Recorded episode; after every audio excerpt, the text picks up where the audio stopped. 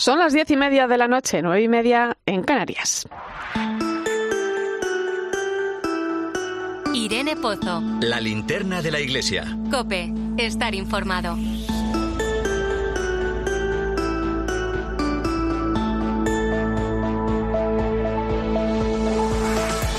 ¿Qué tal? Muy buenas noches. Ayer celebramos el Día de la Inmaculada Concepción y este día en muchos hogares es un día en el que también se monta el Belén. Mi abuela siempre lo hacía y nos arrastraba a todos los nietos. Nos iba contando historias con cada figurita que colocábamos. Y yo ayer abrí la caja con el nacimiento que ella más mimaba y que cada año coloco en casa. Aún guardo hasta el algodón en el que ella envolvía al niño Jesús hasta colocarlo en la noche del 24. Es un recuerdo maravilloso que me lleva a aquello que decía el Papa Francisco, que poner el Belén en las casas es un ejercicio de creatividad, una tradición que se aprende desde niños y que es un evangelio vivo porque nos manifiesta la ternura de Dios y contribuye a transmitir la fe a través del Belén. Y es cierto, hay una iniciativa muy bonita que nació en la diócesis de Ávila hace unos cuantos años y que poco a poco se ha ido extendiendo por el resto de diócesis españolas. Yo lo traigo aquí hoy porque me parece algo bellísimo, ¿no? Que en este tiempo de Adviento seamos capaces de mostrar la alegría de nuestra fe y de contagiarnos del verdadero significado de este tiempo.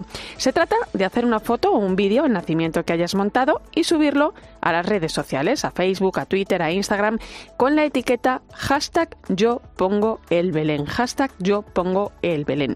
Algo muy sencillo, muy acorde a estos tiempos y como decía el Papa, algo que nos va a demostrar que la creatividad es impresionante, pero también su belleza y lo que representa. Bienvenido a la linterna de la iglesia. Recibe un saludo de Irene Pozo en este viernes 9 de diciembre. La linterna de la iglesia. Irene Pozo.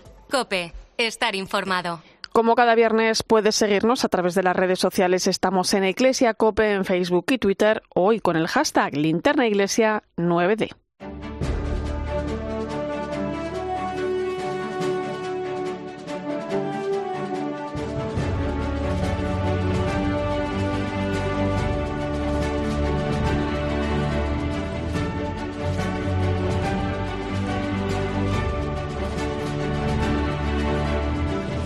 Repasamos hasta ahora las principales claves de la actualidad de la Iglesia que nos deja la semana. Nacho de Gamón, buenas noches. Buenas noches, Irene.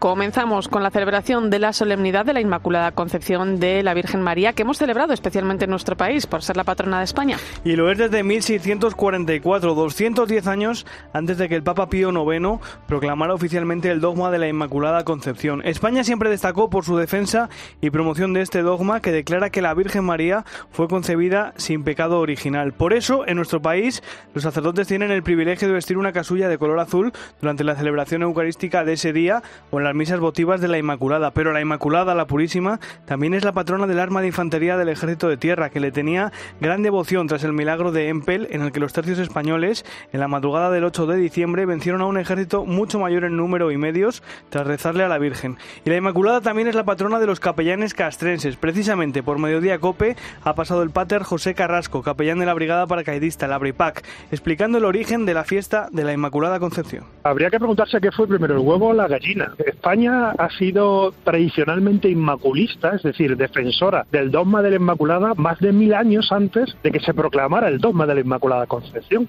Allá por el siglo VII, San Ildefonso, eh, de arzobispo de Toledo, ya instauró la fiesta de la Inmaculada Concepción, incluso antes de que se proclamara como dogma oficial de la Iglesia. Estamos en la segunda semana de Adviento y la Conferencia Episcopal ha publicado un nuevo vídeo de su campaña, Gente que Cambia. Cada vez eres más consciente de que las cosas no van bien. Muchas cosas dramáticas nos rodean. La falta de lluvia en el campo, la inseguridad de saber si tendré agua que beber, la escasez de alimentos en la nevera y el desorden del consumo. En esta segunda semana del tiempo de Adviento, desde la conferencia episcopal nos recuerdan que es un buen momento para releer la encíclica Laudato Si del Papa Francisco y para crear hábitos nuevos, reducir consumos innecesarios e incluso desintoxicarnos de adicciones. Es posible cambiar y trabajar por estructuras sociales justas y crear fraternidad.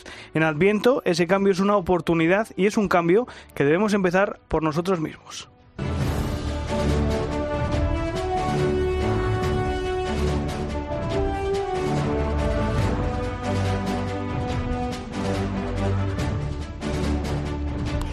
Y esta semana se han cumplido 30 años de la publicación del Catecismo de la Iglesia, coordinado por el entonces cardenal Joseph Ratzinger.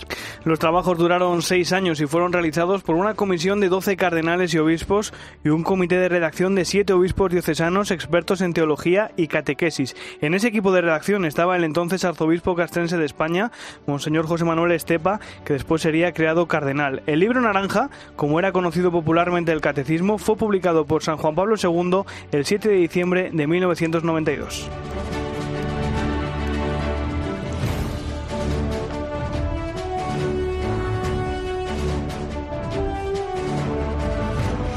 Te cuento también que más de 900 entidades y organizaciones de todo tipo han firmado ya la iniciativa legislativa popular para que se apruebe una regularización extraordinaria de migrantes. También la han firmado entidades de la Iglesia, como la propia Conferencia Episcopal Española. En total ya llevan 611.000 firmas y se espera que superen las 700.000 antes de llegar a la fecha límite, el próximo 22 de diciembre. Más de medio millón de personas se verían beneficiadas de una medida de este tipo, como explicaba en Mediodía Cope Jorge Serrano, el portavoz de esta iniciativa en su mayor parte están trabajando de manera irregular. Eso significa que están sometidos a una explotación laboral. Es como las condiciones en las que se contrataban a las personas en pleno siglo XIX porque no tienen una regulación de un salario mínimo, no tienen derecho a una regulación del número de horas que trabajan, no hay derecho a vacaciones.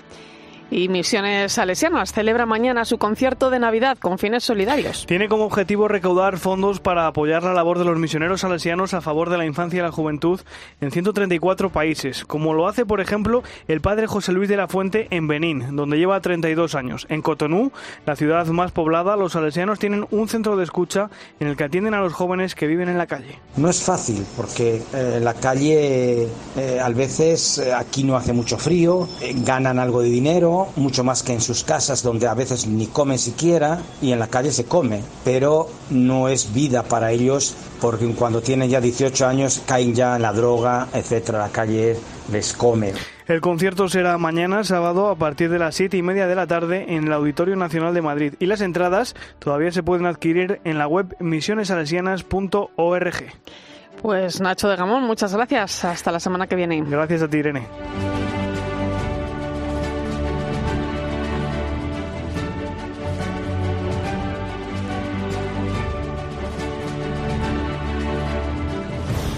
Vamos a nuestras diócesis. Comenzamos en Valencia, donde desde mañana contarán con nuevo arzobispo. Es Monseñor Enrique Benavent, que además esta tarde ha mantenido un encuentro con la prensa en la que vuelve a ser su ciudad y en el que ha estado nuestra compañera de Cope Valencia, Isabel Moreno. Buenas noches, Isabel.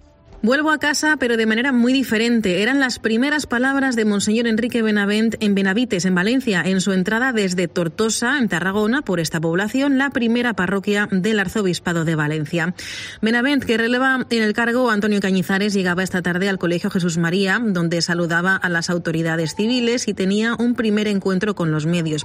Pedía informar desde la verdad y sin prejuicios. Explicaba Benavent que hacen falta instrumentos para llegar a las familias. Yo vengo como pastor de la Iglesia y mi servicio a la sociedad es un servicio desde mi misión pastoral al servicio de la Iglesia, al servicio del Evangelio y por tanto también nosotros pensamos que al servicio de toda la sociedad, desde lo que nosotros creemos, desde lo que nosotros en definitiva proponemos como mensaje para nuestro mundo. Todo ello como la antesala de una toma de posesión que llegará mañana sábado a primera hora de la mañana en la Catedral de Valencia y que se podrá seguir a través de 13 a partir de las 11 de la mañana. Más cosas. Mañana también se celebra Santa Eulalia, la patrona de la Archidiócesis de Mérida, Badajoz, que nació y murió martirizada en Augusta de Mérida entre el siglo III y el IV. Además, se va a celebrar por partida doble porque la Santa Sede ha concedido un año jubilar eulaliense a la Archidiócesis, que comenzará el 10 de diciembre de 2023 y se repetirá cada año que la fiesta de Santa Eulalia caiga en domingo.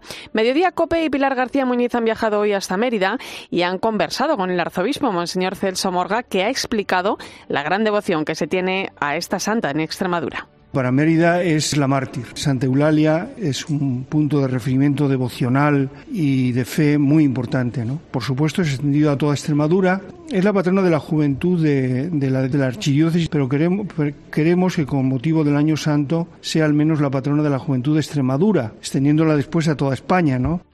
Seguimos en Málaga, donde la diócesis ha puesto en marcha la campaña Yo con mi catedral, en la que pone a disposición de los ciudadanos la posibilidad de hacerse cargo de la conservación de su principal templo.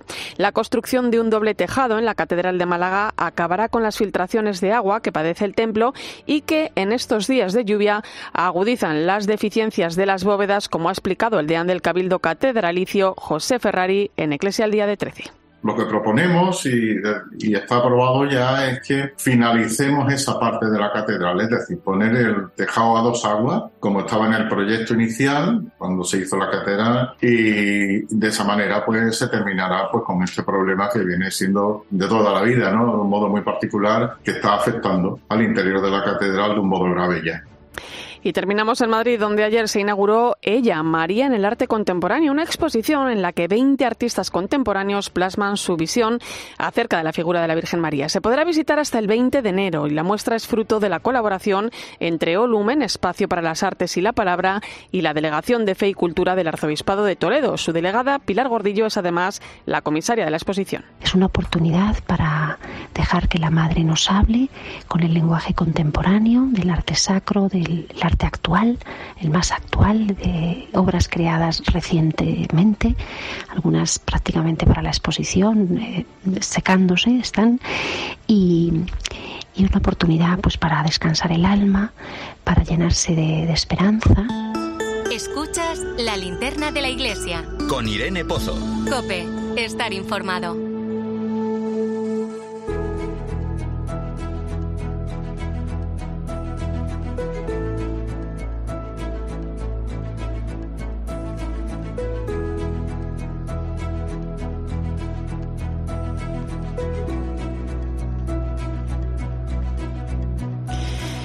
Esta semana, diáconos permanentes de toda España se han dado cita en un encuentro celebrado en Zamora, donde han hablado de cómo evangelizar en la sociedad actual, pero también han buscado respuestas en sus facetas litúrgica y caritativa. En España son ya cerca de 550 diáconos permanentes los que sirven a la Iglesia. Es el caso de Cristóbal Vargueño de la Plaza, que es el primer diácono permanente en la Archidiócesis de Toledo. Tiene 55 años, está casado, es padre de dos hijas y es funcionario de la Administración de Justicia. Cristóbal, buenas noches. Muy buenas noches, Irene. Muchísimas gracias por dejar compartir mi vida con todos vosotros. Un placer. Oye, cuéntanos, ¿qué es un diácono permanente y en qué consiste su labor? Porque es una figura que quizá ahora mismo no es muy conocida, pero tiene una gran tradición en la historia de la Iglesia. Eh, correcto. Eh, es tan antiguo como la propia Iglesia, es decir, desde los comienzos de la Iglesia existe el diaconado permanente. En Hechos de los Apóstoles ya aparece eh, la primera institución de los siete primeros diáconos, hombres diáconos, eh, y su misión era el servir, el servicio. Decirte que el diácono permanente es un bautizado, que sigue la llamada del Señor en el ministerio diaconal. Es un ministro de la Iglesia, pues por su ordenación realizada por el ministerio del obispo a través de la imposición de las manos y la invocación del Espíritu Santo, recibe un sacramento que le configura, le hace uno con Cristo siervo. No olvidemos que el diaconado permanente es un grado del sacramento del orden. A partir del, bueno, el diaconado permanente, el diaconado en sí, porque el diaconado puede ser permanente o transitorio, pero siempre es el mismo, el diaconado. El permanente es lo que eh, nosotros somos y luego está el transitorio, que son aquellas personas, aquellos varones que van eh, encaminados hacia el sacerdocio y pasan durante una temporada eh, el diaconado pues como paso previo, ¿no? Nosotros no, nosotros nos quedamos en nuestra vocación que es la de diácono permanente.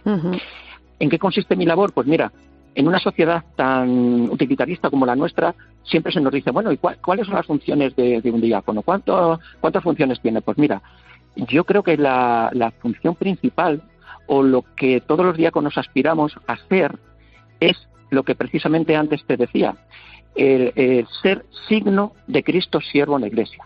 Yo antepondría ahí el ser antes que el hacer. Es decir, el diácono permanente es un sacramento de Cristo siervo. Entonces, que aquel que me mire vea a Cristo siervo en mí. Esa sería mi labor fundamental. y la labor fundamental de, creo yo, todos los diáconos permanentes, el hacer presente a Cristo siervo en, nuestras vidas. Eh, hay hermanos que dicen que el diaconado permanente son las 24 horas de la cotidianidad del servicio. Yo soy diácono permanente cuando llevo a mi hija a lo mejor al médico y también soy diácono permanente cuando llevo la comunión a los enfermos. En mi vida no hay compartimentos estancos, sino que todo es ser diácono, ser, ser desde mi debilidad testigo de Cristo siervo. Eh, Cristóbal, ¿quién puede ser diácono permanente? ¿Se necesita algún tipo de formación concreta? Porque claro, no es lo mismo que el sacerdocio, ¿no? Porque, por ejemplo, tú estás casado y tienes dos hijas. Correcto. Eh, desde el Concilio Vaticano II, eh, como antes eh, muy bien decíamos, que en la historia de la Iglesia el diaconado sur mm, tiene, bueno, pues casi desaparece, sino era como un paso previo al ser sacerdote, ¿no? Entonces el Concilio Vaticano II lo redescubre, este, este, mm, lo reinstaura, por así decirlo, este ministerio tan antiguo como la propia Iglesia, y entonces da la posibilidad de que sean hombres también casados los que puedan acceder a este ministerio. Eh, ¿Quién puede ser? Pues puede ser todo varón bautizado que sienta la llamada del Señor dentro de la Iglesia al ministerio diaconal. Pueden ser hombres casados mayores de 35 años con 5 años de matrimonio estable, con un testimonio cristiano de vida. También pueden ser célibes, ojo, personas que estén solteras, eh, hombres solteros mayores de 25 años viviendo el celibato decirte, Irene, que el 98% de, de los diáconos estamos casados, prácticamente la inmensa mayoría. Y ahí me imagino también que, la familia eh, tiene mucho que decir. Fundamental, sobre todo la esposa. La esposa se le pide el consentimiento, la iglesia pide el consentimiento a la esposa para eh, el que va a ser ordenado diácono. Sin el consentimiento de la esposa no hay diácono permanente. Eh, para la Iglesia es fundamental. Nosotros vivimos doble sacramentalidad. Somos, eh, tenemos el sacramento del matrimonio y también participamos del sacramento del orden. Entonces, para la Iglesia es fundamental el sacramento del matrimonio. Con el sacramento del matrimonio, hombre y mujer somos una sola carne, somos uno. Entonces la Iglesia, como buena madre, pues pide eh, pues la autorización a, oye, mira, que tu esposo pide ser ordenado diácono. Bueno, pues si la esposa dice que sí, pues adelante. Eh, Cristóbal, dentro de las funciones que tienes asignadas como diácono permanente está la vicedirección del centro de escucha que tiene la diócesis, la archidiócesis de Toledo. Eh, también coordinas el área caritativa social de la Vicaría de la Sagra y luego sirves en tu parroquia, en Esquivias, ¿no? Como adscrito. ¿En qué consiste todo esto? Eh, y sobre todo, ¿qué te aporta?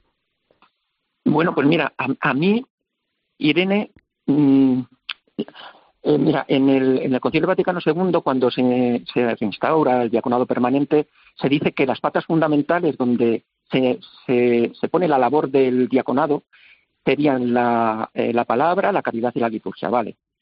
Pues eso es la traducción de lo que el obispo me ha encomendado, ¿no? Eh, toda esa labor va desde la palabra, la caridad y la liturgia, pero yo estos servicios los desarrollaría como en tres aspectos. Pues primero desde el servicio. Antes decíamos que el diácono es un hombre del servicio, ¿no? Pues mm, el diácono signo de la diaconía de Cristo y de su iglesia, pues yo, Cristóbal, mm, ya no me pertenezco a, a, mí mismo desde mi ordenación. Soy signo de Cristo que mm, asume de manera eminente la acción pastoral de opción preferencial por los pobres, eh, los que sufren, los marginados. Es decir, eh, los preferidos del Señor eran efectivamente los pobres, los marginados, los, a los que nadie hacía caso. Bueno, pues yo creo que el, diácono permanente es el que el hombre que está atento a ello y está con ellos, ¿no? Desde el, desde el servicio. Luego la secularidad, secularidad es decir, eh, yo soy ministro ordenado, pero no dejo la familia, no dejo mi trabajo, es decir, vivo inserto en, en una realidad eh, social en la cual antes vivía. Y eso también me permite algo muy importante, que un ministro de la Iglesia pueda estar en esos ambientes de una forma muy directa. La revitalización de la figura del diácono permanente, em, bueno, ofrece muchas posibilidades en la Iglesia, ¿no? Y hoy en día, ¿no? Especialmente, bueno, pues en este invierno de vocaciones, ¿no? Al sacerdocio que estamos viviendo en Europa, también en España, por supuesto. Eh, ¿Cuáles dirías eh, que son los principales retos que afronta esta figura hoy en día? Decir, Irene, que, mm, a ver, nosotros no somos sustitutos de nadie, es decir, somos colaboradores del sacerdote. Nosotros rezamos para que haya muchos sacerdotes. Nuestra vocación es distinta. Somos ordenados no para el ministerio, sino para el servicio, lo que antes, lo que estamos diciendo durante toda la entrevista. Es decir, es importantísimo el servicio. La esencia del diaconado es el servicio. No obstante, desde ahí, decirte que efectivamente el diaconado se muestra de gran actualidad, pues el Papa Francisco desde el inicio de su pontificado pues ha dicho que quiere una iglesia pobre para los pobres y por eso debe ser una iglesia en salida, atenta a los últimos y a las periferias, no solo físicas, sino también existenciales. Ahí entroncaríamos con la labor del diácono permanente, ¿no? Eh, y también con lo que dice, nos dice el Papa a los diáconos, que se, mm, debemos ser centinelas, ¿no? Que estemos vigilando dónde está el pobre y hacer partícipe a la comunidad cristiana de dónde está el pobre, el necesitado, al que nadie quiere, al, descartado. Y esa sería una labor fundamental del diácono. Y nada, eh, yo te querría pedir una cosa, Irene, y es que pidierais una oración por todos los que, a todos los que nos estáis escuchando, por los diáconos. Eh, por favor, no dejéis de orar por nosotros al Señor para que seamos fieles a la llamada del Señor de seguirle en el servicio a los demás. Y me gustaría terminar con una frase de Santa María, perdón, de Santa Teresa de Calcuta, que dice, el que no vive para servir, no sirve para vivir. Correcto. Pues ha sido un placer, Cristóbal Bargueño de la Plaza, primer y hasta ahora, si no me equivoco, eh, hasta la fecha, único diácono permanente en la Archidiócesis de Toledo. Em, pedimos esa oración también desde aquí, desde, desde nuestros micrófonos, bueno, pues para que también sigáis siendo centinelas, ¿no? Como pide el Papa Francisco. Rezaremos mucho por ello. Gracias. Muchas gracias, Irene. Gracias a todos. Escuchas la linterna de la iglesia. Con Irene Pozo. Cope, estar informado.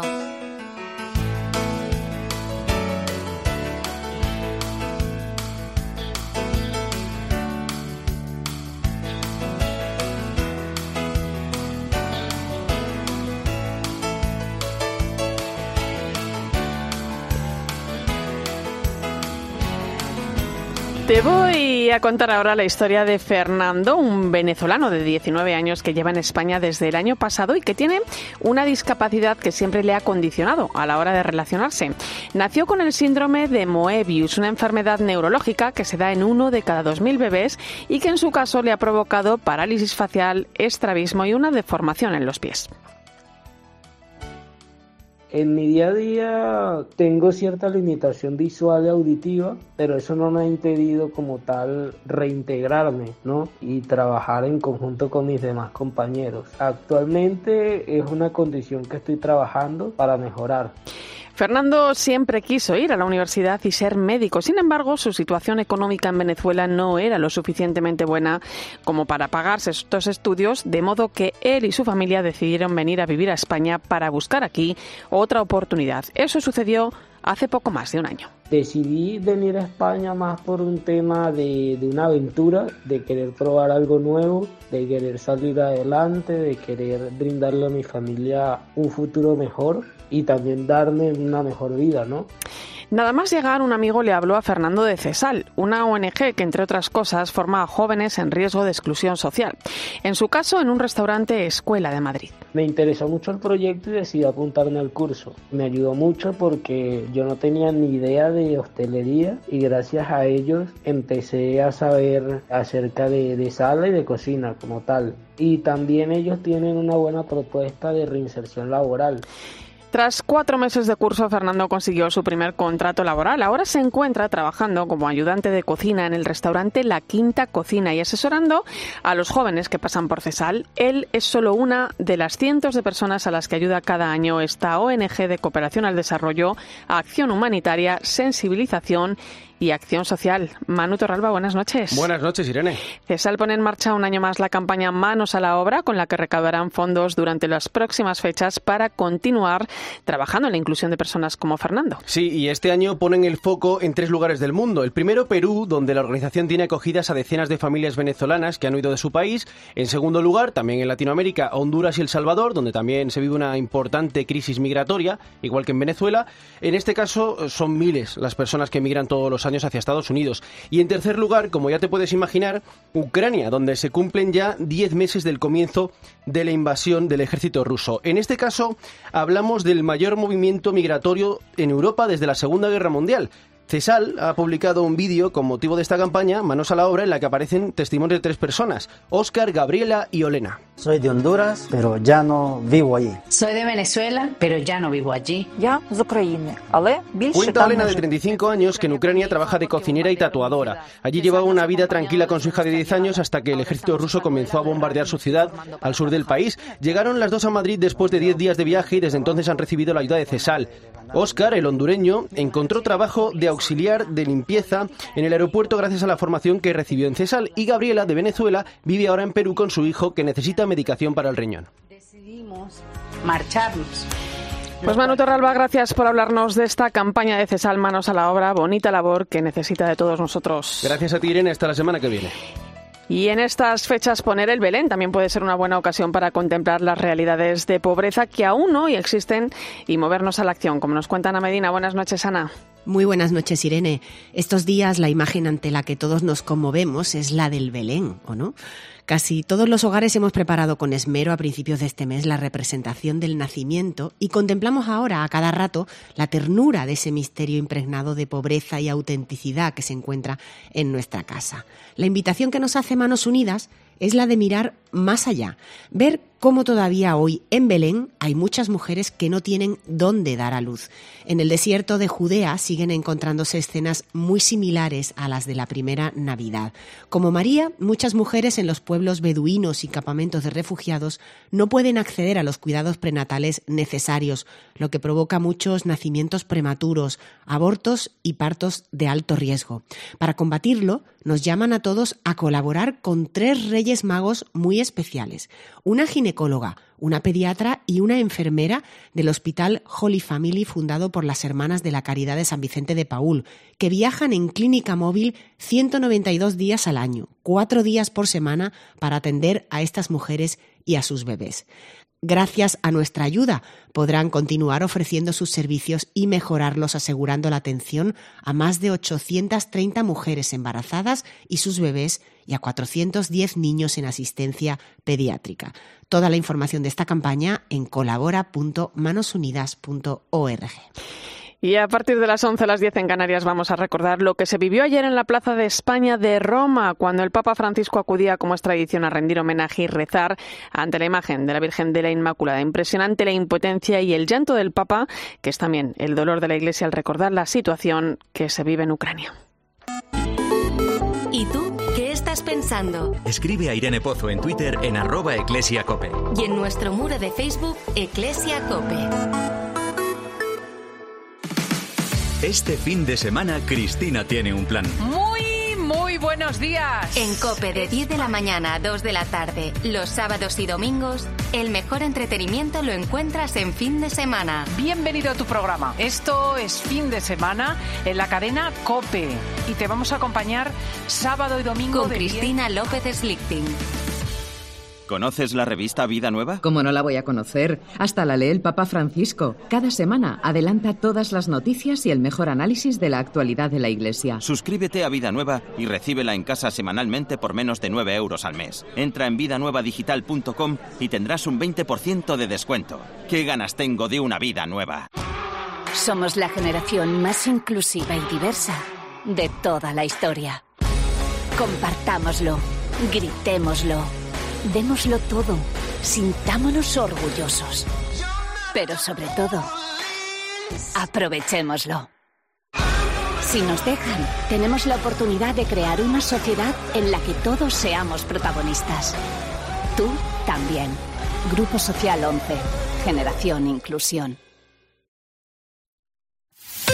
Escuchas la linterna de la iglesia. Y recuerda, la mejor experiencia y el mejor sonido solo los encuentras en cope.es y en la aplicación móvil. Descárgatela. A ese dolor de espalda que te fastidia el fin de semana. ¿Y a ese dolor de cabeza que pone a prueba tu paciencia? Ni agua. Ibudol es el primer ibuprofeno bebible en formato stick pack para aliviar el dolor rápidamente, con agradable sabor y sin necesidad de agua. Al dolor, ni agua. Ibudol tenía que ser de Kern Pharma. Lea las instrucciones de este medicamento y consulte al farmacéutico. De las muchas cosas que tenemos que hablar esta mañana que ya me atrevo Toda la información y el mejor análisis para saber cómo te afecta lo que sucede a tu alrededor lo encuentras de lunes a viernes de 6 a 1 del mediodía en Herrera en Cope con Carlos Herrera.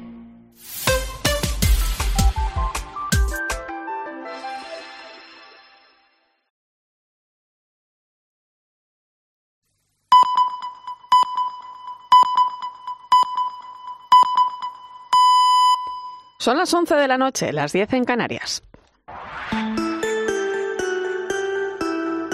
Irene Pozo, La linterna de la iglesia. Cope, estar informado.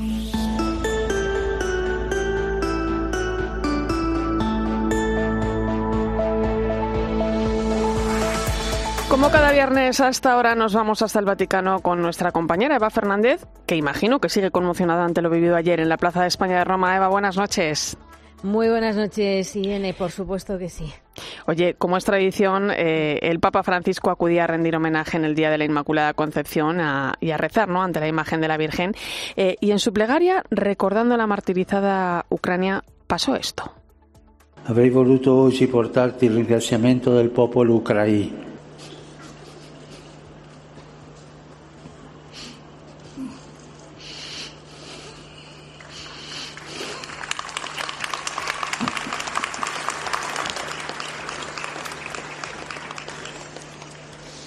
Popolo ucraino, per la pace che da tempo chiediamo al Signore. Imposible contener las lágrimas de impotencia y dolor, ¿no? La verdad, Irene, que cada vez que lo escuchamos, mm, vamos, a mí se me ha vuelto a poner la piel de gallina y te diría que en aquel momento en el que toda la zona de la Plaza de España estaba en silencio, es como si todo el mundo estuviera conteniendo la respiración, con un más silencio aún, ¿no? Unos, unos segundos que se nos hicieron eternos, porque por los altavoces se podía escuchar perfectamente ese sollozo del Papa que nos dejó a todos desarmados. No sabíamos muy bien qué iba a ocurrir a continuación, porque es cierto, es que se hacía eterno, no, no es habitual ver llorar al Papa. Y se trata, sin duda, de una de las escenas más emocionantes que, hemos vivido en este pontificado. Fue precisamente cuando dirigiéndose a la Virgen, como hemos escuchado, le decía que le hubiera gustado traerle el agradecimiento del pueblo ucraniano por la paz que llevamos tanto tiempo pidiendo, pero fue ahí cuando se le quebró la voz y al mismo tiempo se agarraba con fuerza al sillón, ¿no? Casi con miedo a perder el equilibrio, bajó la cabeza. Detrás estaba el alcalde de Roma eh, y el segundo de Secretaría de Estado, Monseñor Peñaparra, no le veían la cara, pero se estaban dando cuenta de lo que ocurría y sus caras también eran un poema. Eh, se unieron a ese aplauso espontáneo, ¿no? Para intentar romper la tensión del momento y, en cierta forma, apoyar, ¿no? Y sostener al Papa. Y Yo te aseguro que daba ganas de salir corriendo, ¿no? A, A abrazarle. a- a abrazarlo. Es que era lo que te daba ganas, ¿no? Después mm, consiguió retomar su oración diciendo a la Virgen que aún hoy debía traerle eh, lamentablemente, ¿no? Todavía la súplica de los niños, de los ancianos, de los padres, de los jóvenes de, de esa tierra atormentada. Y después añadió mm, esa oración final tan bonita, ¿no? Que sobre el odio venza el amor, que la verdad prevalezca sobre la mentira y que el perdón gane a las ofensas, que la guerra sea vencida por la paz. Oye, Eva, antes de marcharse, el Papa quiso dirigirse a los periodistas que os encontrabais allí. Eh, bueno, al ver tu cara, se dirigió hacia ti, di- dijo, grande, Eva, grande, ¿no? Eh, yo permíteme que te diga, compañera, que viendo las imágenes es que le cambia la cara, ¿no? Y dijo algo tan cierto, dice, es una derrota para la humanidad. ¿Cómo vive una ese momento? Bueno, pues eh, en cierta forma todavía no, no termino de asumirlo, ¿no? Fue un momento inesperado, increíble y por supuesto se vive como un auténtico regalo por ese detalle de cariño del Papa, porque mm, es cierto, cuando concluye el acto, el Papa se acercó a saludar a las autoridades de la embajada, a la embajadora, saludó a mm, algún cardenal que había venido de la curia. Eh, y bueno, pues después de esos saludos cambia la dirección. eh, en los compañeros, los eh, periodistas, estábamos como pues eh, justo enfrente de la puerta de la embajada de España, pero había muchos compañeros mucho más cerca de él. Eh, casi todos eran cámaras y fotógrafos, la verdad. Había pocos corresponsales de los habituales, ¿no? Y prácticamente, mm, bueno, pues, pues estaba la última, la última de la fila, literalmente la última de la fila, y en una esquina cuando veo que el Papa se acerca en directo, apoyado en su bastón, pero con un ritmo decidido, yo estaba grabando con mi móvil pensando que iba a ser algo ajeno, algo ajeno, y claro, tuve que bajar el móvil porque vi que escuché al Papa desde lejos pronunciar mi nombre y eso la verdad te impresiona muchísimo, ¿no? Escuchar al Papa que dice tu nombre. Pero es que el Papa es así, tiene una memoria prodigiosa, Irene, cuando nuestros obispos viajan a Roma, por ejemplo, en las visitas al Límina o a las reuniones que muchos eh, tienen de vez en cuando, pues el Papa los llama por su nombre, los sitúa, les recuerda alguna anécdota del pasado, de cuando se conocieron, o sea, es una, es una memoria increíble. Y entonces cuando se acercó Irene, mm, lo que le hubieras preguntado tú, lo que le hubiera preguntado cualquiera, había que preguntarle por ese momento que acabábamos de vivir, pero que no sabíamos mucho, ¿no? ¿Qué había ocurrido? Y, mm, y entonces es cuando respondió efectivamente, pues que había sentido un dolor grande, porque lo de Ucrania es una derrota para la humanidad. Recemos, ¿no? Esa palabra recemos que, mm, que es la que se nos, se nos tiene que quedar grabada a todos. O sea que sí, Irene, fue una tarde llena de emociones porque comprobamos hasta qué punto al Papa le duele Ucrania y, y realmente bueno pues pues eh, pues fue, fue un regalo un regalo porque porque además imagínate estaba a punto de cambiarme de sitio no había cobertura tenía que entrar a cope en con- a contarlo me estaba poniendo me estaba poniendo de los nervios estaba diciendo qué hago aquí y bueno pues al final ocurrió ese bonito detalle del papa. Pues gracias por ser la última de la fila, compañera, y por esa luz que desprendes para muchos y que nos ayuda también a nosotros cada semana a poner el foco en cuestiones como esta. Un fuerte abrazo. Un fuerte abrazo muchas gracias Irene hasta pronto Seguimos en el Vaticano a pocos días de celebrar la fiesta de la Virgen de Guadalupe, en la que el Papa Francisco presidirá una Eucaristía en su honor. Es una buena ocasión para acercarnos a Latinoamérica a través de su patrona, que es también una de las advocaciones marianas más veneradas. Vamos a saludar al secretario del Pontificio Consejo para América Latina, don Rodrigo Guerra. Muy buenas noches. Muy buenas noches, Irene, y muy buenas noches a toda la audiencia. Eh, don Rodrigo, el próximo lunes 12 de diciembre el Papa Francisco va a presidir la Santa Misa en la Basílica de San Pedro en honor de la Virgen de Guadalupe. Eh, ¿Somos realmente conscientes del poder que tiene la devoción a la emperatriz de las Américas en todo el continente americano? Sí, indiscutiblemente hay un fenómeno doble. Por una parte, es el fenómeno religioso en términos cuantitativos más grande del mundo. En la última ocasión que se celebró la misa de la Virgen de Guadalupe de manera presencial en la. Basílica, asistieron el día 10, 11, 12 y 13 de, de diciembre 11 millones de personas. Solamente en esos días, más todas las millones de personas que asisten a los distintos santuarios de la Virgen de Guadalupe en todo el continente americano. Entonces, realmente estamos delante de algo que cuantitativamente es extraordinario.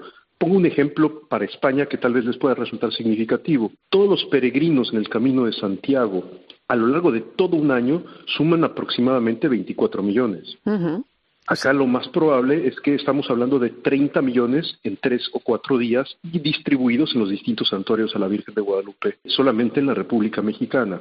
Es decir, eh, realmente eh, el fenómeno en torno a la Virgen es cuantitativamente enorme. Al mismo tiempo, hace falta una mayor conciencia eh, de lo que esto significa con todo y los procesos de secularización y todo el desgaste que ha tenido la Iglesia en algunas partes de América Latina. Sin embargo, la Virgen María de Guadalupe sigue convocando continuamente a la conciencia y al corazón de los latinoamericanos. De hecho, eh, a usted le gusta hablar del acontecimiento guadalupano. Exacto, porque en algunos momentos, por ejemplo, en torno al año 1992, cuando todos celebrábamos el descubrimiento de América, se suscitaron algunas controversias que, entre otras cosas, decían que Guadalupe era un hecho, algo que sucedió en el pasado y que se agotó en el pasado. Lo que vemos constantemente, no solamente el día de la fiesta, sino a lo largo de todos los días del año, hay peregrinaciones todos los días del año y hay misa cada hora durante todos los días del año. Cuando vemos eso, ¿qué quiere decir? Que esto es un acontecimiento presente, no un mero hecho del pasado. Es algo que está sucediendo realmente hoy y que interpela a, la gente.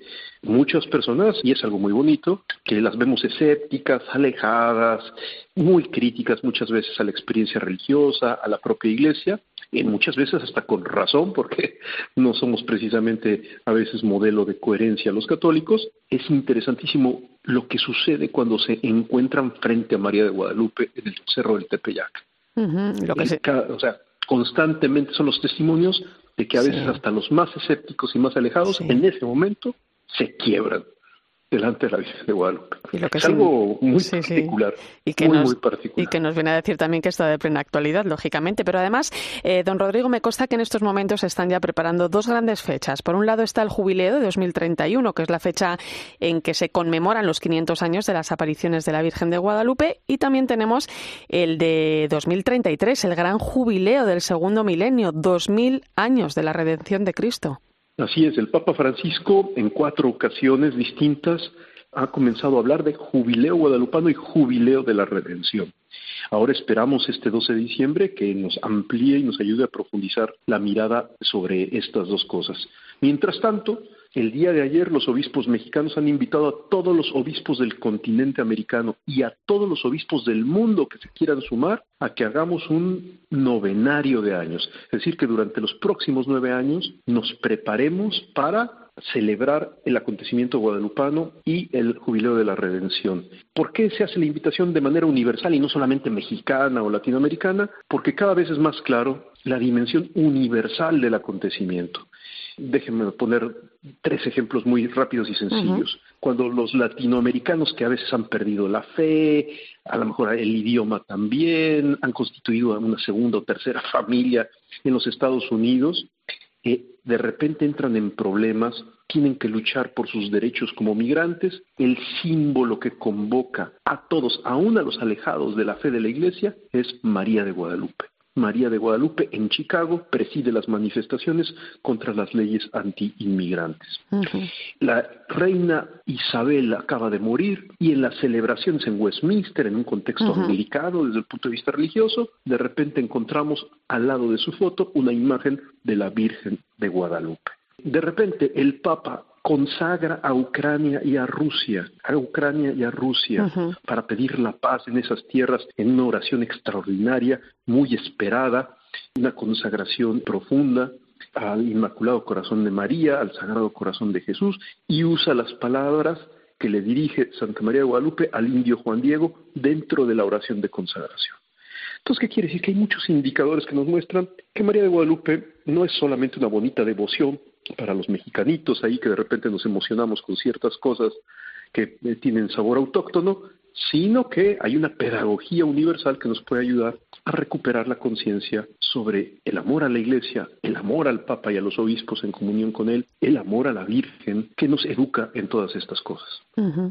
Don Rodrigo, que los papas hayan querido que en el Vaticano exista una comisión eh, dedicada especialmente a Latinoamérica dice mucho de la importancia ¿no? que sigue teniendo la hispanidad en la evangelización del mundo. Cuando el Papa estaba planeando la reforma de la curia romana, hubieron personas que pidieron que desapareciera la Pontificia Comisión para América Latina.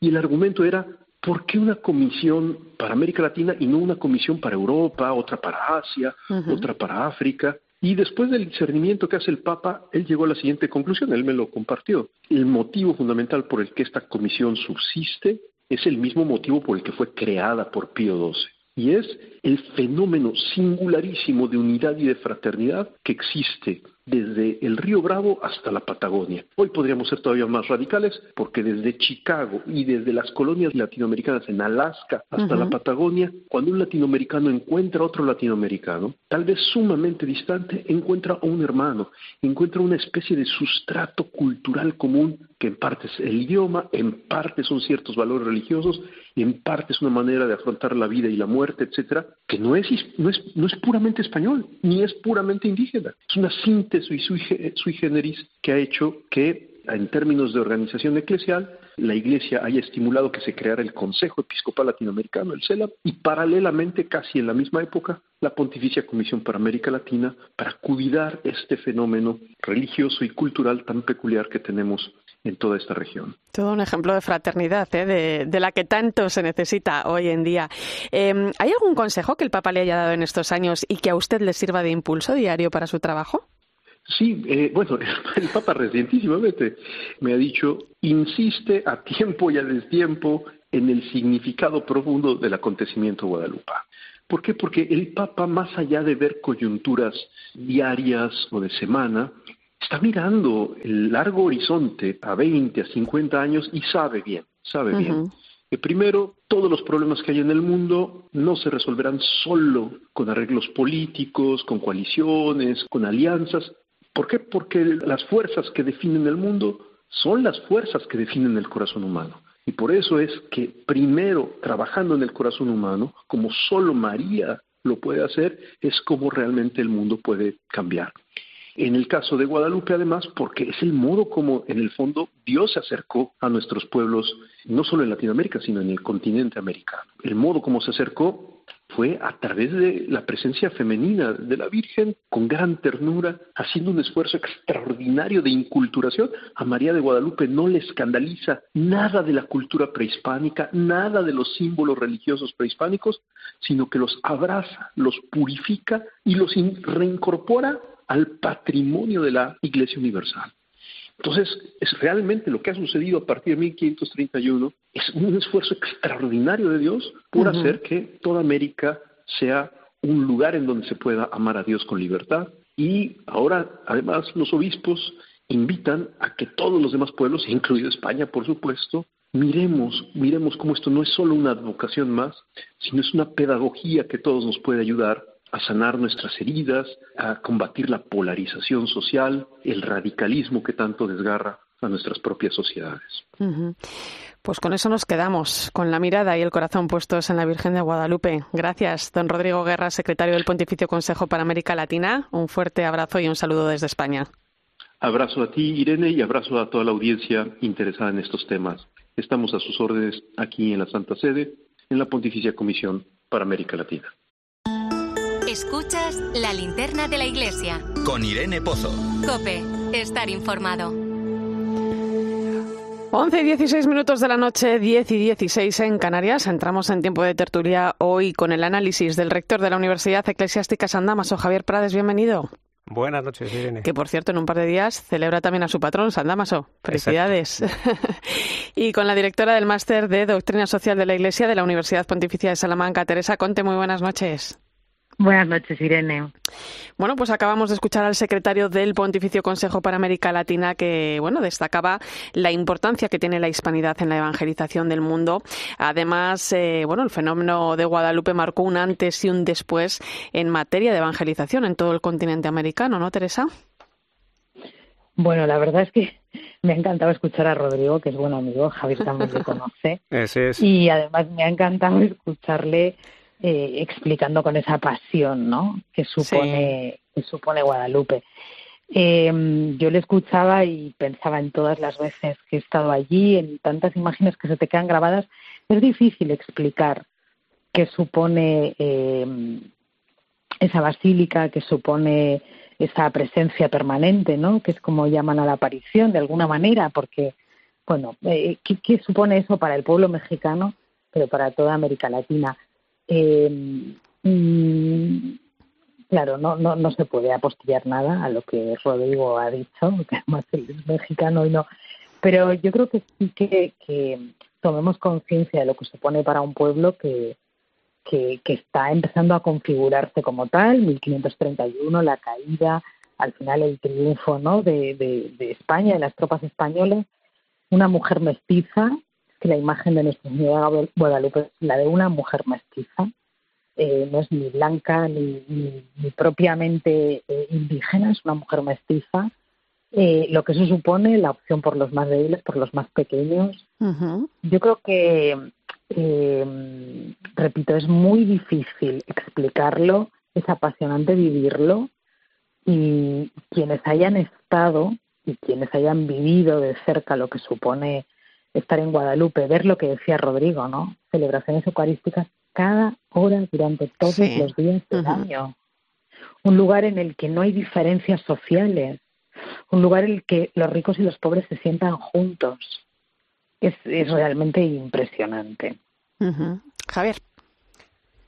Pues sí, la verdad que el análisis de, Rodrigo era muy completo, recordaba ahora Teresa, y, efectivamente América en su conjunto produce en primer lugar una impresión deslumbrante por esa unidad de conciencia, de lengua, de cultura y de fe, y eso dice de la obra ingente que se realizó y del valor singularísimo que tuvo el acontecimiento guadalupano en el cual probablemente ni siquiera toda la eh, eh, energía y el esfuerzo misionero de española en primer lugar y después de otros lugares hubiera podido llegar a buen término. Y al mismo tiempo un continente muy expuesto a, a las mismas tentaciones y a las mismas dificultades y con un cristianismo que también es vulnerable. Por lo tanto, ninguna, digamos, autocelebración, ningún tirar los campanas al vuelo y, sin embargo, custodiar cómo ha sucedido, porque así tiene que volver sucediendo. Se recordaba estos días un nuevo impulso evangelizador,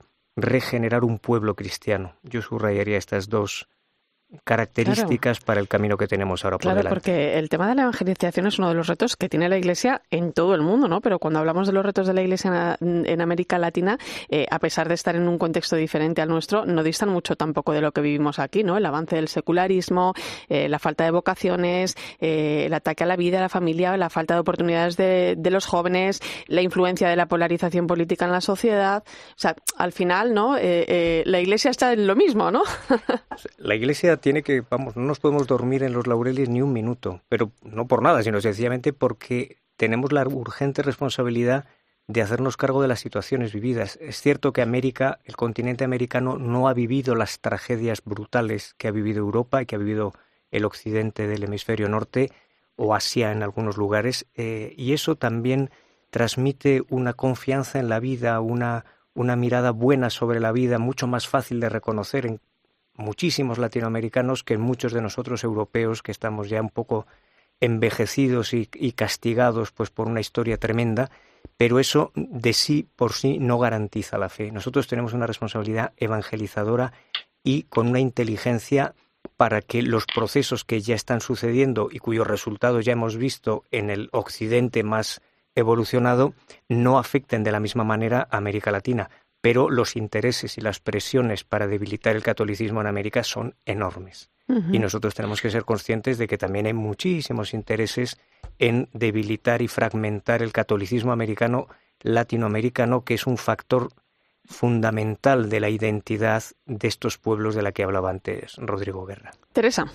Yo, no, yo creo que hay un, fenómeno eh, especialmente alarmante en algunas de sus manifestaciones, o en todas, no me atrevo tampoco a ser muy dogmática en algunas cosas, que es el fenómeno de las sectas, por ejemplo, ¿no? que en las sociedades latinoamericanas es un fenómeno que avanza rápido, y que tiene una capacidad de permear la sociedad y especialmente a las eh, probablemente a las clases o a los grupos sociales más desfavorecidos enorme, que tiene además que supone en algunos ámbitos también un factor de desmovilización social, eh, aparte de, evidentemente pues de, otras cuestiones que afectan ya a, la conciencia, a la vida, a la organización de la vida. ¿no? Eso por un lado, yo creo que ese es un gran desafío. Y luego, sin lugar a dudas, el continente latinoamericano sigue preso de una de un enorme o de una enorme cuestión social que es la profunda desigualdad en sus sociedades. ¿no? Y esto debilita, fragmenta, alimenta los extremos y este sigue siendo uno de los grandes desafíos de la, de la Iglesia, de las iglesias locales en los países, prácticamente en todos los países de América Latina, ¿no?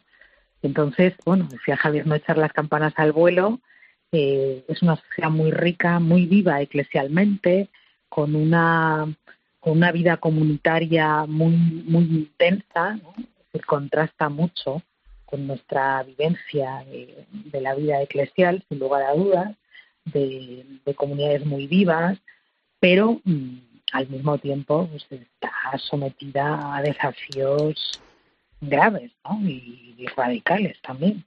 Oye, eh, al otro lado del charco eh, ocurrió algo hace 15 años muy importante, ¿no? Se acaban de cumplir, eh, bueno, sus 15 años del documento de Aparecida, fruto de la conferencia general celebrada por el Episcopado de América Latina y el Caribe, eh, bueno, en la que el entonces cardenal Bergoglio tuvo una gran presencia, puesto que presidió la comisión que, de redacción final de ese documento. Un documento, eh, bueno, de plena actualidad que refleja además pues, los ejes de lo que posteriormente está siendo el pontificado de Francisco, ¿no? Una iglesia más misionera, eh, desde el Papa y los obispos hasta el último de los bautizados, ¿no? En definitiva, lo que venimos hablando esta noche, ¿no? El salir al encuentro de las personas, ¿no? ¿Cómo, cómo veis que llega esto hasta nuestros días, Javier?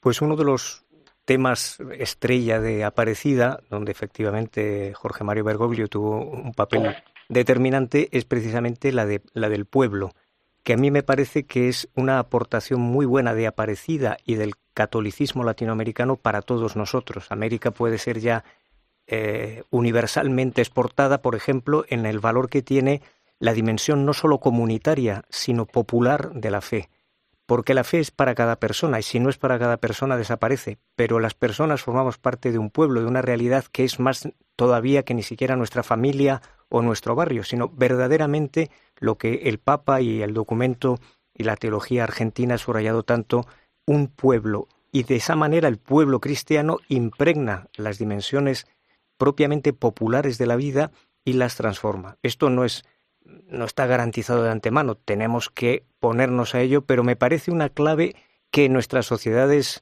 aburguesadas, individualistas y consumistas eh, del, del, occidente más próximo es, un, es aire fresco, es aire fresco y eso viene de, viene de Aparecida. Teresa, 40 segundos. bueno, 30. Venga, te sobran 10 re, reseñar o insistir ¿no? en un elemento importantísimo también en Aparecida, que es eh, la reflexión profunda sobre la doctrina social de la Iglesia, uh -huh. la puesta al día del método ver, juzgar y actuar, sí. que en palabras del Benito uh -huh. XVI sí. No es solo el pequeño actuar, sino también el gran actuar para la Iglesia, ¿no? Creo uh -huh. que eso es una cuestión fundamental. Eh, dejo puntos suspensivos y no me paso. bueno, pues lo vamos a dejar aquí. Muchas gracias, eh, compañeros. Ha sido un placer. Teresa Conte, muchas gracias. A ti, Irene. Y Javier Prades, hasta pronto. Gracias. Y gracias también a ti por acompañarnos esta noche en la linterna de la iglesia. Te quedas ahora con el partidazo de Cope y Joseba Larrañaga.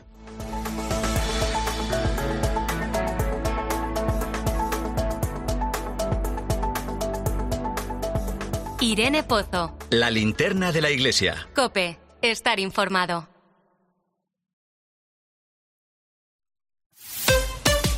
Escuchas Cope. Y recuerda, la mejor experiencia y el mejor sonido solo los encuentras en cope.es y en la aplicación móvil. Descárgatela.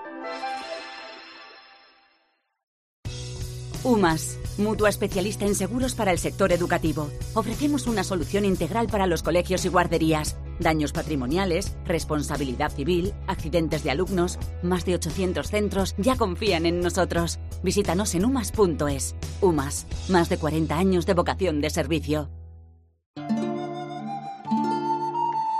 Romeo sufría pensando en el regalo perfecto de Navidad para Julieta. Por suerte, consiguió ahorrar a lo grande en Amazon comprando unos walkie-talkie. Romeo, Romeo, ¿dónde estáis, Romeo? Buscadme en el balcón, amada mía. Recibido. Encuentra las perfectas ofertas de Navidad y más en Amazon. Hasta el 22 de diciembre. Más información en amazon.es. Es noche de paz y de tranquilidad cuando proteges tu hogar. Porque con la alarma de Movistar Prosegur, en caso de incidente, te avisan en menos de 29 segundos. Y también llaman por ti a la policía si fuese necesario. Celebra la Navidad con tu alarma por 34,90 euros al mes durante todo un año. Contrátala hasta el 31 de diciembre. Infórmate en tiendas Movistar o en el 900 200 730. Una fría mañana de un 22 de diciembre, Ángel, el lotero de un pueblo de León, dejó de forma anónima un décimo en el buzón de un amigo, junto a una nota que decía, para la familia Rodríguez Lozano, feliz Navidad. Solo cuatro horas más tarde, los niños de San Ildefonso cantaban el mismo número que Ángel había dejado en el buzón de su amigo. Un sorteo extraordinario lleno de historias extraordinarias. 22 de diciembre, Lotería de Navidad. Loterías te recuerda que juegues con responsabilidad y solo si eres mayor de edad. Llega a la venta privada exclusiva para clientes con tarjeta El Corte Inglés, con descuentos de hasta un 30% en más de mil marcas. Moda, lencería, accesorios, zapatería, deportes, hogar. Solo hasta el 12 de diciembre, venta privada en exclusiva para clientes con tarjeta El Corte Inglés, en tienda web y app. Si los neumáticos se cambian de dos en dos, ¿por qué no llevarte uno gratis? En Opel oferta 2x1 en cambio de neumáticos de primeras marcas, porque algunas cosas van mejor juntas. Consulta condiciones en tu servicio oficial o en opel.es.